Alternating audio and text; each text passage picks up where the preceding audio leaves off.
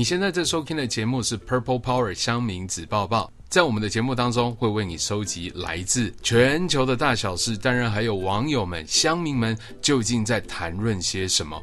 不管你是障碍者、非障碍者，不管你是习惯用看的还是用听的接收资讯，我们在节目里面都会为你用心解说。这一集的节目同样是由 HOVA HOVA 台湾视觉希望协会赞助播出。现在节目要开始喽。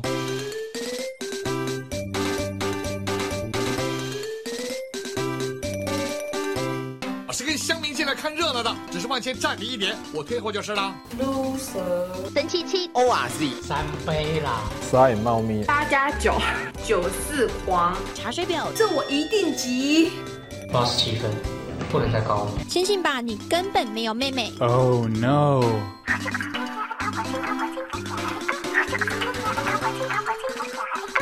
PTT 子报子报子报报报报。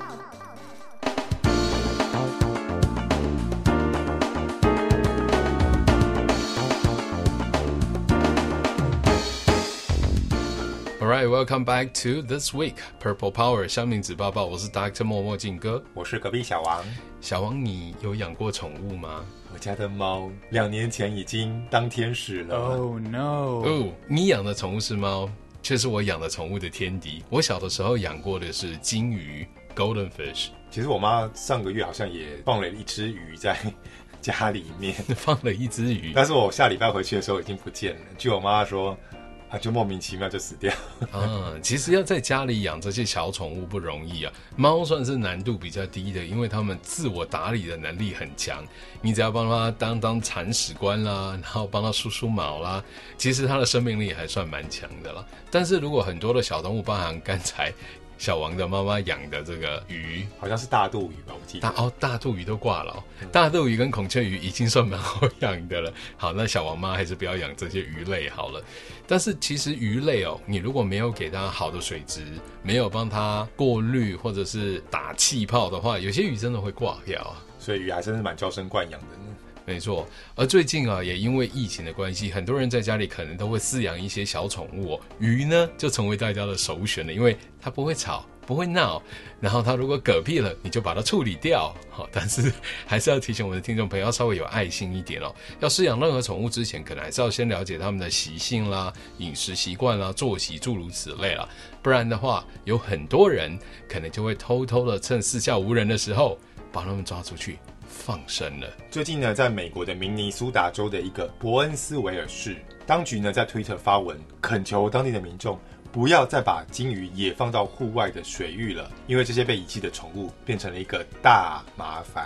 就是从小金鱼变成了大金鱼。不过我们在讲的是 golden fish，是那个鱼缸里面的小金鱼，而不是海洋里的大金鱼。Not the whale，因为他们最近呢，真的在户外的水域捞捕到了数十只巨无霸的金鱼。根据他们分享的照片呢，他们在当地的凯勒湖进行生态调查的时候，发现了很多尺寸异常的大金鱼，有一些身长甚至可以长到了四十六公分，重达一点八公斤。等一下，四十六公分哦！虽然听众朋友可能听不到我们在录音室里面比手画脚，但是你都听过乡民，因为我们是乡民子报报，乡民都堪称自己有三十公分。你稍微丈量一下，大概就是你的一个手背的长度，这样约莫是三十公分好了。那你把两个手臂打开来，这个大概就是一个六十公分的长度哦。所以小金鱼可以长到类似这样长度的三分之二，也算是蛮不拉大坑的。这已经不是只是放在水族箱里面可以观赏的程度了，甚至是可以把它当成像小猫一样抱在怀里的大小了。嗯哼，要让我们的听众朋友再具象一点啊，还要在收听节目的视障朋友，你想象怀里抱了一个小婴儿，嘿，差不多就那么大坑啦。但是这个是鱼哦，小金鱼。而伯恩斯维尔市呢，在贴文中就指出，这些金鱼可能会导致水域的水质变得很糟，因为它们会捣乱水底的沉积物，或是把植物直接连根拔起。因此呼吁民众不要再把宠物鲸鱼也放到池塘跟湖泊中了。哦，对，因为小王没有养过金鱼嘛，对不对？但是刚才这段描述呢，我是非常有感的。小时候我在养金鱼，我相信听众朋友，你如果有养过金鱼啦，或者是某一些。观赏鱼类的话，你会发现它们有些鱼的习性，真的就是会翻搅那个鱼缸底下的这些造土，它会把它吃进去吐出来，或者是那个石头，它会把它吸起来吐出去，所以不断的会翻搅那个池底下或者是鱼缸底下的那些淤泥，就会这样直飘散。所以要方便消化，还是因为身体一样？我知道他们是要找吃的了，可能没吃饱吧。但是那个过程当中呢，感觉他们也吃了不少自己的便便，然后因为鱼会拉屎，你知道吗？那个便便也是往下沉。小时候我还看得到的时候，在鱼缸前观察他们，就会发现哇，他们自己把鳃吃进去了，然后又吐出来，而且很厉害哦，他们会把自己的便便再吐出来。然后但是呢，刚才讲的呢很多的水藻啦或水草，它们真的也会连根拔起，就扯哦，硬把它扯起来，但咬一咬又呸又吐掉，真的不知道他们在干嘛。不过这可能是他们的习性。另外呢，在明尼苏达州，金鱼也是受到管制的入侵物种。意思就是说，如果把它们也放到公共的水域当中，其实你已经触犯了法律了。毕竟是外来的品种哦。如果饲主们啊养了养不想养了，就把它偷偷抓去野放的话，那当然就变成不速之客入侵的物种了。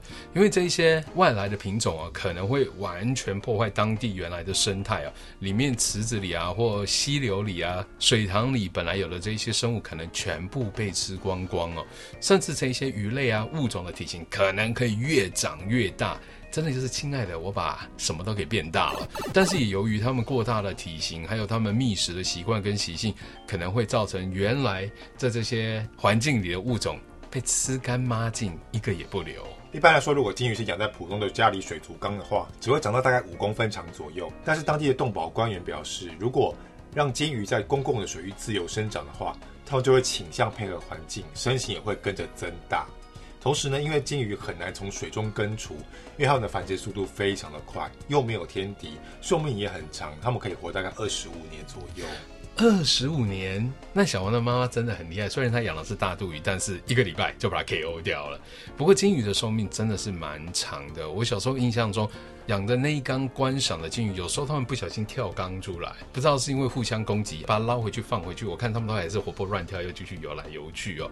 不过在鱼缸里面的金鱼最多五六公分长，就已经蛮大颗的。没想到在自然不受拘束的水域里面，可以长得那么大，这真的是我从来没有看过一只超过四五十公分长度的金鱼。那个还算金鱼吗？已经十倍大左右了，有点可怕呢。嗯，我看台湾雕可能都会输过金鱼哦。所以呢，伯恩斯维尔市建议当地的饲主，如果真的不想要再继续养金鱼的话，也请帮他们找寻新家，考虑一下别的选择嘛，或是送给负责任的朋友或邻居。如果真的找不到人接手，不如直接寻找兽医或宠物商人，以人道的方式结束他们的生命。什么？所以现在兽医或者是宠物商人还要兼刽子手，也就是进行安乐死的动作。不过话说，金鱼其实生命力真的很强，而且看起来可以在小鱼缸里也 OK，小池塘里也 OK，在溪流河川里面也 OK 哦，它怎么样都活得下去。不过我们还是要顾虑到一点，毕竟它不是属于在那些地方应该出现的物种。还是请我们的室主们、听众朋友，如果你有在养这些各种不同的鱼类的话，也千万不要因为没有办法继续养下去，就给它放生呢。因为你未必是真的放生，你可能是造成了环境的浩劫啊。这时候是不是应该要点一首张惠妹的《解脱》呢？虽然说以人道的方式结束他们的生命，听起来是有点残酷啦。可是如果你野放了这些金鱼，他们在野外可能会生病，可能会挨饿，甚至可能会被吃掉。所以还不如以人道的方式结束他们的生命，对彼此都是一件好事。而且最重要的是，这些外来种每年都会对美国造成约一千两百亿美元的损失。解脱是肯承认这是个错，没错，它就是个错，放生就是一个错。不过人道的处决可以避免环境的困境哦，可能真的是不失为一个好的做法啦。人道处置哦，因为不能播歌，所以只好自己唱。明尼苏达州的自然资源部门呢，也曾经说到，在当地的水域当中，这几只多出来的金鱼看起来可能很无害，但其实并非如此。因为金鱼是理科家族的一份子，不是理科太太，是鲤鱼的鲤，理科家族。我刚刚也是想到理科太太，好久不见了，理科太太。他们呢可以透过城市的集鱼池进入下游的湖泊跟溪流，带来重大的影响。因为他们不只可以快速的繁殖，他们甚至可以在寒冬中生存，还可以跟他们的近亲鲤鱼一样，在水底觅食跟捣乱。哇塞，hybrid，说不定还可以跟不同的物种混搭，要产生新的生命力更强哦，适应力更强的这些物种。不过，为什么我家的小金鱼从来没有繁殖成功，然后下蛋呢？为什么在大自然里面，一切感觉都是很合理的事情？可能他们在大环境里面感觉比较心宽。然后体胖这样，所以就会很容易生的。开心的做自己。相关单位也表示呢，他们相信伯恩斯维尔市的湖当中可能还有更多的鲸鱼是他们没有找到的，但是基于目前只有初步调查的结果，所以不确定这个会不会成为一个大问题。但针对这些不想再养宠物的居民，他仍然督促他们找到替代的方法。而不是直接把鱼就扔进下水道。真的，当大家要饲养宠物的时候，不管是鱼类啦或毛小孩啊，就千万不要有弃养的念头。如果真的无法再继续饲养的话，也应该要找到可以接手的下一位饲主。不过，隔壁小王不知道有没有听过这样的一个事情。我们刚刚讲了这么多巨大的鱼类，而且是小金鱼变大金鱼，在台湾曾经也有钓客钓起了鲤鱼王。有哎、欸，好像是几年前的事情，在某个公园钓起来的。没错，在二零一七年的时候，内湖有一个碧湖公园哦，就一名钓客呢不小心哦钓上了一只长达一百二十公分的河流。不知道听众朋友知道什么是河流吗？小王知道什么是河流吗？是泥鳅吗？不是，它是一种青鱼哦，在台湾叫做溜啊。如果是比较熟悉鱼科动物的听众朋友，应该就知道了。这只钓起来的河流呢，不仅有一个人的手背那么粗壮哦，而且呢长度一百二十公分哦，通常它们可以长到百台斤重了。不过很多的民众就说，钓起来的话应该也不敢吃吧，因为碧湖公园的水质很脏啊，很臭啊，所以呢里面的鱼类吃起来都有土味。诶意思就是说，难不成他们真的吃过那些鱼吗？我想应该是哦。而且后来还有人说呢，其实，在碧湖公园曾经也钓起来了食人鱼。你想想看，在一个碧湖公园里面，怎么会出现食人鱼呢？可见哦，这些都是有人放生解脱的下场跟后果了。不过，这真的会造成很多环境上的一些冲击。其实呢，这样的外来种问题，好像在美国不只是单一地方而已，到处都有。像是伯恩斯维尔市隔壁的卡佛郡，当地的动保官员呢，也在处理类似的鲸鱼问题。他们在去年十月的时候，就从一条溪里面移除了将近五万只的鲸鱼。五万只哎，那谁要去夜市里面去捞鲸鱼了呢？直接到河旁边去捞就好了。所以呢，这样外来种的问题呢，在近年来就已经成为美国全境共同面对的问题。可是你知道吗？在美国也不是唯一一个受到这些小鲸鱼袭击的国家。在二零一七年的时候呢，德国慕尼黑的市政府就表示说，成群的鲸鱼让当地的池塘跟湖泊当中的其他的竞争物种全部都饿死了。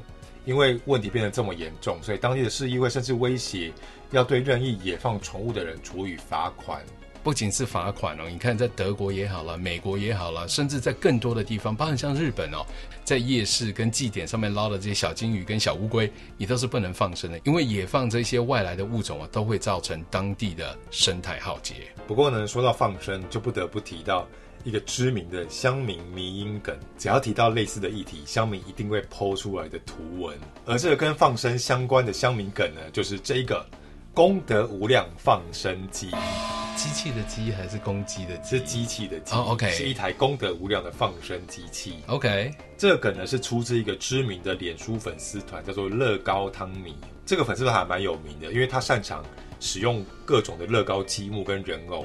去做成一连串的漫画。Lego Tommy，我看他的 fans page 上面啊，其实有十几万人订阅追踪。哎，这篇功德无量放生机呢，就是由五格图片所组成的漫画。既然是漫画呢，牵涉到视觉，我们就要通过口述影像的方式来帮你来解说一下喽。第一格呢，就是有一群乐高人，他们对着一个乐高的鱼贩问说：“把活鱼全部卖给我们吧，我们要拿去放生，这样才可以消业障积功德。”而这个乐高鱼贩呢，前面当然放了一个乐高桌，上面还放了几尾就是玩具鱼。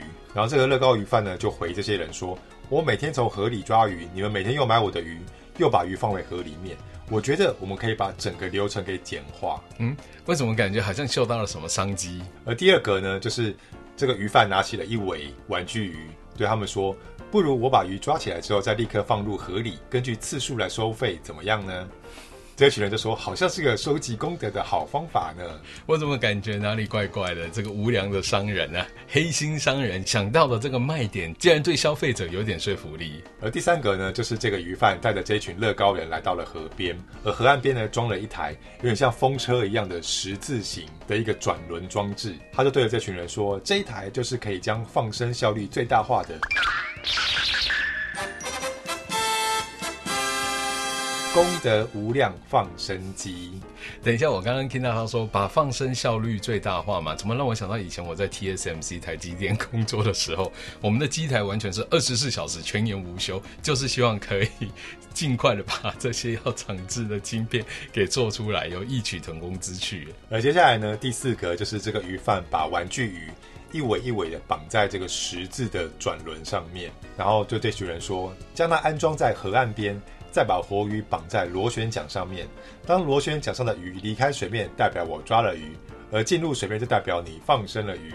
最后一个呢，就是这个绑着鱼的转轮高速的转动，然后这个鱼贩就说，只要启动马达，螺旋桨就会高速的旋转，这些鱼就可以在短时间内重复的进出水面。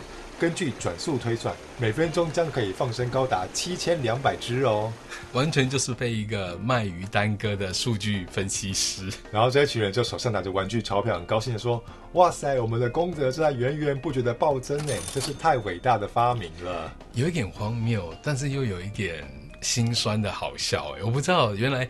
乐高汤米的风格是这样子啊，就是专门挑一些我们日常生活中可能觉得习以为常了，或者觉得正义凛然的议题，但是透过这一些积木造型的乐高人一扭曲，你就可以立刻看到很多。被讽刺点出来的问题跟症结所在。不过很多的视障者呢，可能从来都没有看过什么是乐高，但是小时候应该有玩过吧？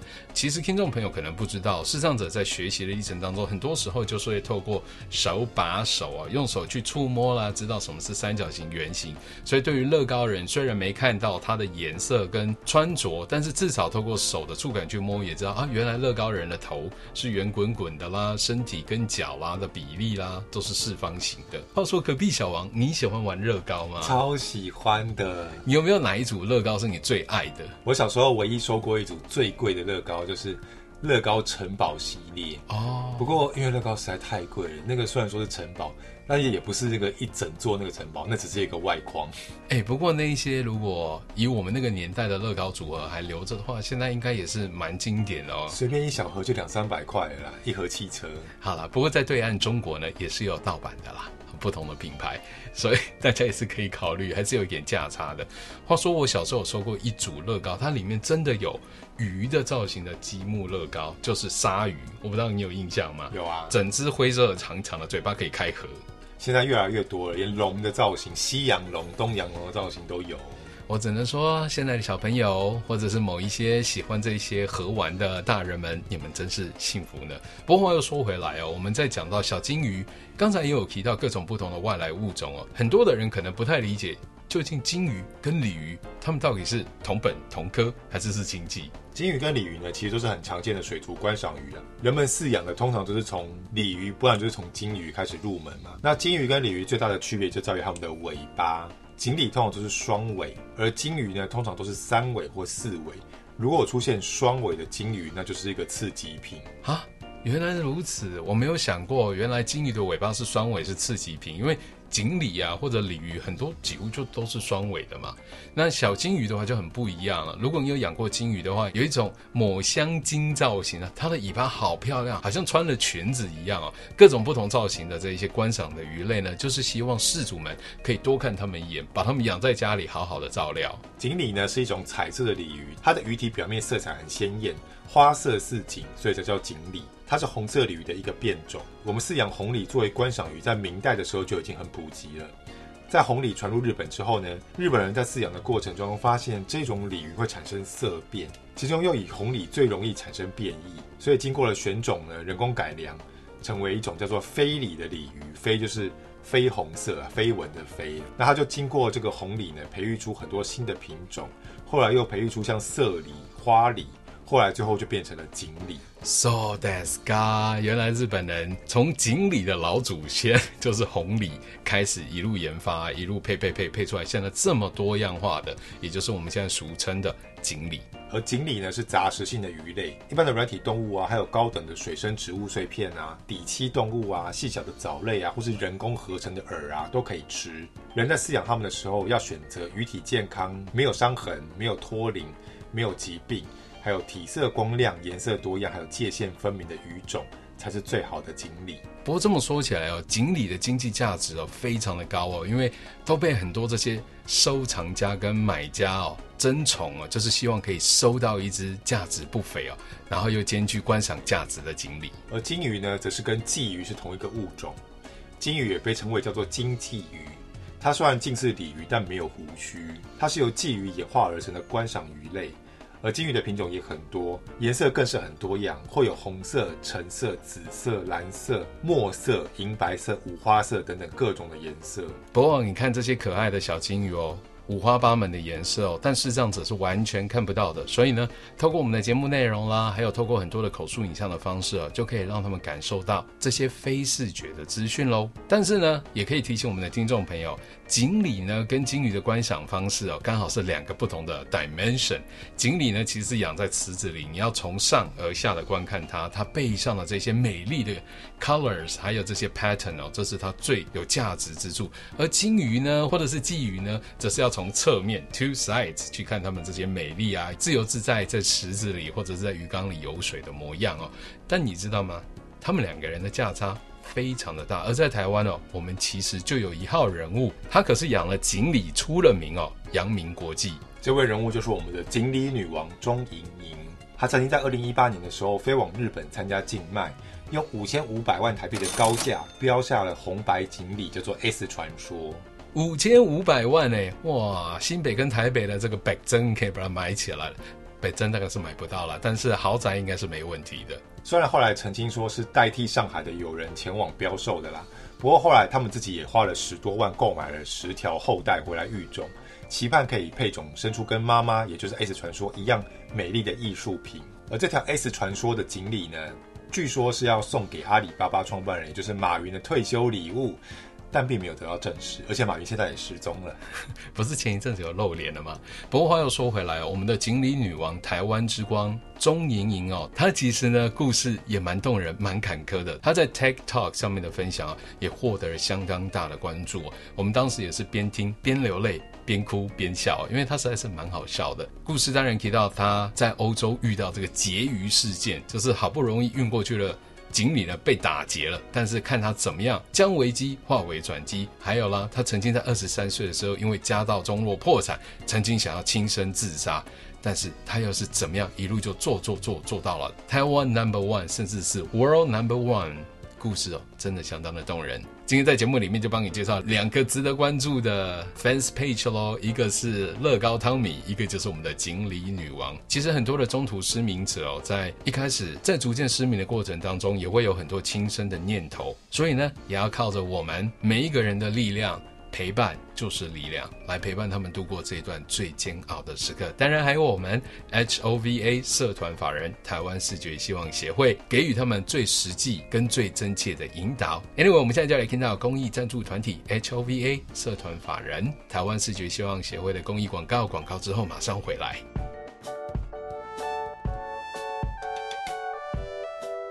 以下是美国疫情的最新讯息：美国确诊人数高达一百三十五万。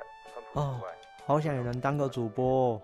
对呀，听说呀，受欢迎的网络新媒体直播主赚的也不错耶。可是我又不是科班出身，而且我眼睛又不方便，我想还是算了。不要担心，看我的法宝！社团法人台湾视觉希望协会，好吧？咦，这是什么秘密组织吗？协会主要是服务视障朋友。在生活以及工作方面的协助，那和其他的视障协会又有什么不一样呢？我举几个例子给你听，你就懂了。像最近他们有针对视障朋友举办广播人才训练班，以及舞台剧表演的训练班，而且不只针对视障朋友哦，他们还计划推出很夯的口述影像电影制播训练班，可以学到剧本编写、配音录音、音源剪辑等等外面学不到的技能哦。耶，那我的主播梦就有希望成真了。哎，还不快叫我何主播？详细内容请搜寻关键字 HOVA 社团法人台湾视觉希望协会。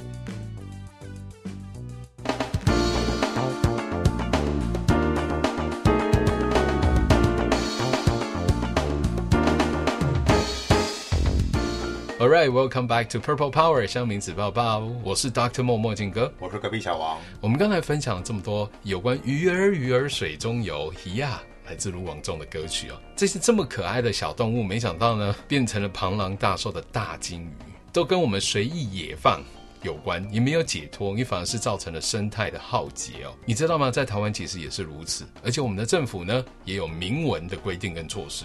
我们的行政院呢，就通过了《野生动物保育法》部分的条文修正草案，除了明定全面禁止使用兽夹之外，也同时禁止了乱放生这个行为。重点是乱放生哦。这个草案是强化野生动物释放之管理，如果没有经过主管机关同意就乱放生的话，将处以新台币五十万元以上两百五十万元以下的罚锾。只是罚罚钱，是不是有一些财大气粗的人又想要做类似功德机这样事情的民众，可能就不会那么担心，不会那么害怕呢？因为罚不怕，因为在我国呢，放生变放死的事件呢一直都有嘛。在去年的六月，甚至在基隆的海域，还被接连放生了很多连绑绳都没有拆的螃蟹。嗯，连绑绳都没有放，啊，这个放进河里到底是？大家是不是误会了什么？你好歹也要把绑绳解开啊！还有放生了四百多尾的黑鯛，而这些鱼群跟蟹群呢，全部都在岸边翻白肚死亡，可以说是鱼尸遍野啊。Oh no！而这些放生活动啊，不停地朝向大型化，甚至是商业化的发展。等一下，所以就跟乐高汤米讲的那个功德无量、功德无量放生机，那不是同样的道理吗？原来早就已经有商业化的行为了，对啊，甚至有民众向商人购买了大量野生动物来放生，每年放生的动物超过两亿只。而物种呢，从虫、鱼、鸟类、兽全部都有，严重的影响了生态平衡，真的有够夸张。我想这时候听众朋友，如果你是 startup 新创团队，不用搞什么高科技，就来一个实体化的功德无量放生机就好啦。但是呢，千万不要做蠢事，不要让它快速的旋转，上面的这些小动物可能没有办法被这样折腾。Oh, no. 除了影响生态平衡之外，也增加了传播疾病啊，还有危害其他野生动物的可能性。所以这次修法呢，同时强化了野生动物释放之管理。就像刚刚提到的，就是没有经过同意的放生的话，五十万以上两百五十万以下的罚金就等着你哦。真的，不要觉得大家自己财大气粗好不好？就罚单接了也不怕。真的要做功德的话，有很多事情可以做啊，像是呢，把这些善款捐到需要的这一些微型或者是小型的公益团体，就像是 HOVA 社团法人台湾视觉希望协会哦，他们可以真的有效利用这一些资源跟。资金去帮助真正需要的这些弱势民众，包含像是中途失明者，还有他们的家人啦，还有这一些特殊疾病所造成失明或者其他障碍类别的伙伴哦，都需要大家的支持跟爱心。不过，这个放生变成放死的状况呢，以及放生并非解脱的情形，在台湾呢也是层出不穷，而且有很多的民众还饱受威胁，甚至是毒害。中毒的毒，比如说像台湾的社子岛呢，不知道为什么很多团体都打着慈悲为怀的旗帜，把动物都往社子岛那边放，是有什么误解吗？因为它是个岛的关系吗？可是它不是个岛啊。当地的居民呢，就会不时的发现毒蛇。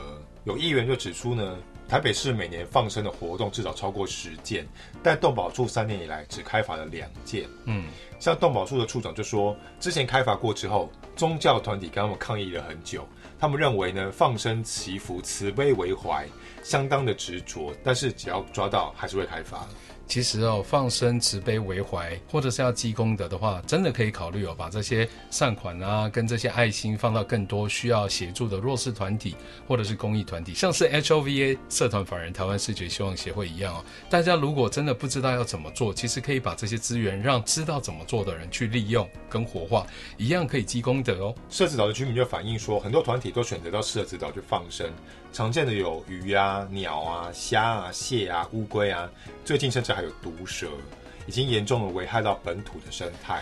这些鸟、鱼、虾、蟹、龟，甚至是毒蛇，不管是这些宗教团体哦，或者想要进行放生的民众的单独行为，你们可曾想过，他们根本是不属于当地的物种吗？你的放生极有可能让他们回不了家，而且还有可能当场暴毙，甚至可能会造成当地居民的困扰跟环境的影响。而关于处理的方式呢，动保处表示，他们接到通报之后，如果还没放生，就会先跟对方沟通，劝导他们不要这么做，以诵经来取代放生。但如果已经放生的话，就一定会开罚。那有些人呢是抱持着慈悲救赎之心放生这些毒蛇，但是住户就难以忍受啊，因为他们时不时就会发现毒蛇，甚至已经跑到家里面了，到处逃窜。他们就问说，为什么要放毒蛇呢？而宗教团体回应说，他们认为放生的物种越毒，可以消除的业障就越多。打没打没有？这是什么样的概念？而且哪里误会了呢？而且这些毒蛇哦，可能会侵入这些当地居民的家里啊。那家里如果有老人家、行动不便的障碍者，或者是小孩子，如果不小心被咬伤了，该怎么办？虽然他们深信哦，阅读它的回馈跟功德可以越大，但是造成他人的性命伤害跟死亡的话，那不是又造孽造业了吗？他们大概只在意就是放生的那个部分，只要拿到了功德，后面就不关他们的事了。我觉得呢，哪个新创团体跳出来，赶快将我们的功德无量放生机给做出来，我觉得这可以是解决某些特定团体的需求。当地的居民甚至还反映到说，之前有碰到团体实际来放生的这些毒蛇，还特别从大同跑到社子岛来。虽然当下有质疑对方，万一居民被咬了怎么办？但放生团体居然回应他说：“如果你对着他们念阿弥陀佛，就不会咬人喽。”让他气得飙国骂回呛说：“那你们对他念阿弥陀佛，看你们会不会被咬啊？”只能说善哉善哉，我佛慈悲。那议员也指出呢，因为现在的执行面、法令面还有现实面，其实都有一定程度的困难。国家法律跟人民的情感之间，到底该怎么去平衡呢？动保处也表示说，有加强拍摄影片宣导，目前也只能用沟通的方式来进行。不过嘛，非法的放生呢是一定要开法的啦。但是就算合法的放生呢，也还是要有长长的适可而止。像最近呢，在南投的日月潭呢，还有鲤鱼潭，也遭到强势的外来鱼种入侵。像是玻璃鱼啊、红魔鬼啊，还有鱼虎啊，都严重的破坏日月潭的生态环境。鱼虎，什么是鱼虎啊？好陌生哦！我知道玻璃鱼，可是鱼虎好像比较少听到。鱼虎其实是一个俗称，它的中文名字叫做小盾鲤。这个鲤并不是鲤鱼的鲤，而是左边一个鱼，右边一个丰富的丰。可是它不念丰，它念鲤。它念鲤。它在水族宠物的通路中呢，通常被称为红线鲤或是红鲤鱼。哇塞，又学到新的知识！我觉得每次在听 Purple Power 香民纸报报，都可以透过我们气质团队的整理啊，还有小王的口述啊，理解到这些各种不同的人知识。不过也要请小王帮我们口述影像一下这个小盾鲤哦，这种鱼虎啊，它的样子长什么样？它其实就是长长的，然后全身黑色，嘴巴很大，有点像鲶鱼的感觉，上下都有很利的尖牙。哦，感觉很可怕的样子，不太可爱呢。那也难怪哦，会造成当地的原生物种啊受到迫害。光看样子就长得很凶猛。南投县政府呢，为了遏制这样的不当行为，所以就限定每年的放生期间只有九月到十一月之间，在这段期间以外的放生行为都不予核准。九月、十月、十一月三个月其实也够大家放了吧？但是大家适可而止哦。我刚刚说的要有长照了，不管是在台湾或者世界的各个角落，这些原来的生态里面不应该出现的这些外来物种，一定会造成生态的浩劫跟影响。其实过去呢，日月潭是以渔业来建长的嘛。过去渔民是光靠捕日月潭的鱼就可以生活，但到后来呢，就发展了观光事业之后，渔业就逐渐的没落。最近呢，又因为外来鱼种的入侵，像是原本的奇力鱼啊、总统鱼啊，都已经濒临消失了，被这些凶猛的鱼给吃光，所以日月潭的水域生态也是备受威胁，是不是？只要你准时收听我们 Purple Power 上明子报报的节目哦，我们从美国、德国、日本一路讲回台湾了，在世界上各个不同的角落，从小金鱼到大金鱼哦，只要每周准时收听，当然记得还要 subscribe，打开小铃铛，你就不会错过我们每一集精彩的节目跟内容喽。也希望呢，在收听节目的同时，可以让你认识以及理解身为社会公民。我们自己的 personal social responsibility 个人的社会责任，也希望大家如果有用不完的爱，以及想要累积功德的话，赶快找寻一个你认同而且可以支持他们的公益团体，让这些爱跟资源可以真正发挥在对的地方。以上就是我们今天精彩的节目，我是 Dr. 默默静哥，我是隔壁小王，Same time next week，拜。PTT 子报子报子报报报报。我们上周不是讲到暗黑料理吗？对啊，刘颖，你知道我们这一周总算脱离了什么吗？小鸡鸡跟小蛋蛋吗？没错。但是我们的小黑美人鱼又发了新的宣传照喽！啊，还是眼睛很开的那种吗？大开眼界。